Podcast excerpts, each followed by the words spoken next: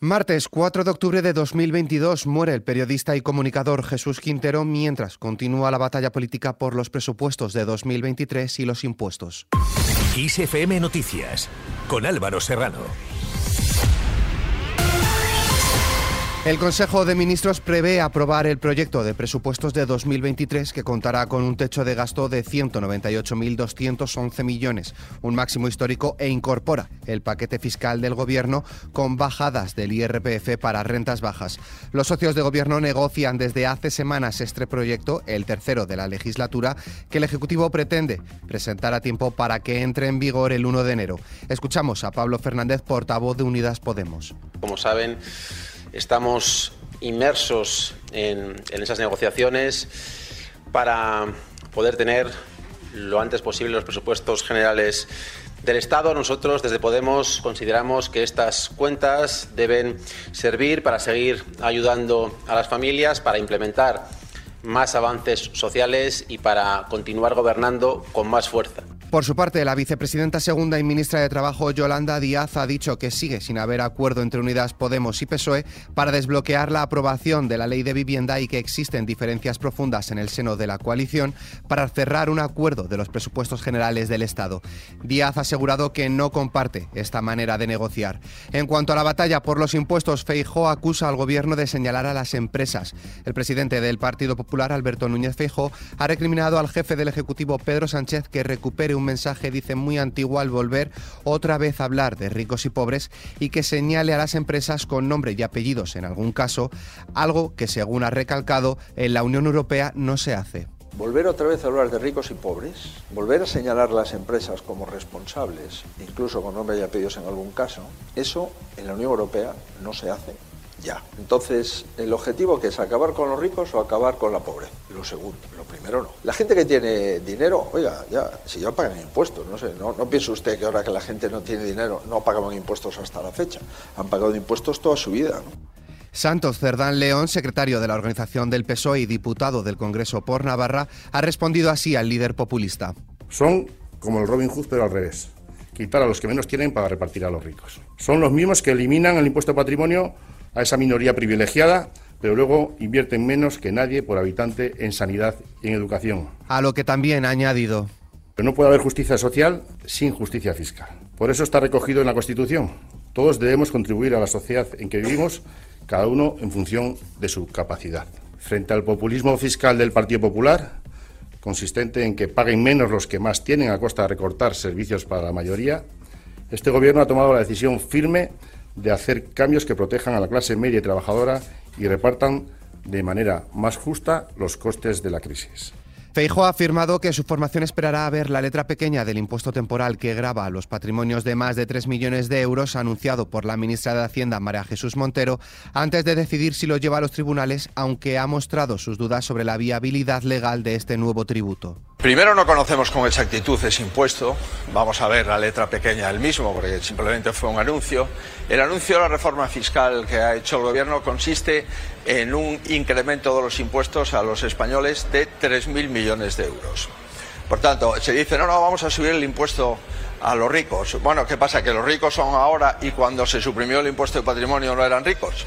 Mientras tanto, sobre el nuevo impuesto de solidaridad, el vicesecretario de Economía del Partido Popular, Juan Bravo, ha asegurado que ve invasión de competencias en el impuesto sobre grandes fortunas anunciado por el Gobierno y que las comunidades autónomas gobernadas por el Partido Popular van a defender, dice, hasta el fin sus competencias. Ya hay muchos despachos, como los han trasladado, que están recibiendo llamadas para trasladar su residencia fiscal fuera de España o incluso, y más importante, gente de fuera que, estaba, que quería venir a vivir a España ha encontrado que con este sistema, con estos anuncios, evidentemente no son bien recibidos en España y se marchan a un territorio tan cercano y también de gobierno de izquierdas como Portugal. En esta misma línea, el Círculo de Empresarios rechaza los ataques que considera que el Gobierno está dirigiendo a instituciones esenciales, como la monarquía o el Poder Judicial, al tiempo que afirma que la Moncloa no puede pretender, dice, que todas las instituciones del Estado estén a su servicio porque es una concepción que consideran profundamente antidemocrática. En cuanto a la política territorial, el Gobierno de Per Aragonés celebra hoy su reunión semanal. Esta reunión se da en plena crisis entre los socios de coalición y a la espera de que la militancia de Junts per Cat vote en una consulta el 6 y 7 de octubre si debe seguir o no en el Ejecutivo catalán. Junts per Cat ha defendido su consulta a la militancia, una cuestión que divide a los dirigentes del partido, después del no de Esquerra Republicana a su última propuesta, en la que rebajó significativamente sus condiciones. El último esfuerzo negociador entre el presidente catalán Pere Aragonés y el secretario general de Junts per Cat, Jordi Turull, no ha servido para acercar posturas y salvar la coalición de gobierno. Más cosas, el presidente del gobierno, Pedro Sánchez, ha mantenido una reunión con representantes del colectivo de camareras de piso con las que se ha comprometido a mejorar sus condiciones laborales. Sánchez ha comentado que las Kellys realizan una labor fundamental y a veces invisible, pero que permite que el turismo siga creciendo. Fuera de nuestras fronteras, el gobierno británico, liderado por la conservadora Liz Truss, ha rectificado una parte de su programa de rebajas de impuestos y ha descartado eliminar el tipo marginal del 45% que grababa los ingresos por encima de 150.000 libras anuales y que afectaba al 1,7% de los contribuyentes.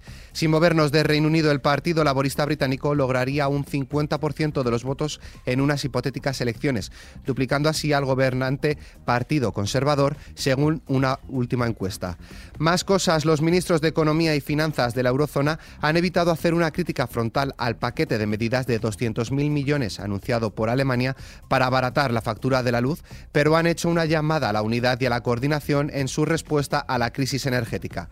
Migración masiva por el conflicto bélico. Más de 40.000 ucranianos y de 24.000 rusos han llevado a cabo la inmigración judía a Israel desde el inicio de la guerra en Ucrania, según datos del Ministerio de Inmigración israelí.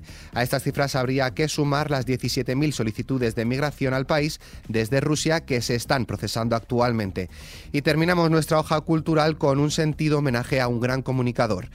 El periodista Jesús Quintero, conocido como el Loco de la Colina, fallecido este lunes a los 82 años de edad en la residencia Nuestra Señora de los Remedios tras sufrir afecciones respiratorias y problemas cardíacos. En su carrera hizo más de 5.000 entrevistas. Creo que en este momento faltan preguntas. Yo un día pensé que como he hecho, llevo 30 años preguntando, reunir todas las preguntas que he hecho y un día irme al mar a ver si me contesto yo las preguntas que le he hecho a los demás. Porque es eh, un libro de entrevistas, 100 entrevistas sobre el amor, 100 entrevistas, 100 eh, preguntas sobre el sentido de la vida, 100 preguntas sobre la paz, sobre la guerra, sobre entrar ahí en profundidad que yo Quintero es uno de los periodistas más populares de la radio y la televisión de los años 80 y 90, que revolucionó el género de la entrevista apoyándose en el recurso del silencio, su mirada y sus fases espaciadas. Quintero recibió numerosos reconocimientos por su labor, y esta era su visión del mundo de la comunicación y del periodismo de hoy en día. Se leían menos periódicos y revistas que en los años 30. El pueblo vivía en permanente zapping.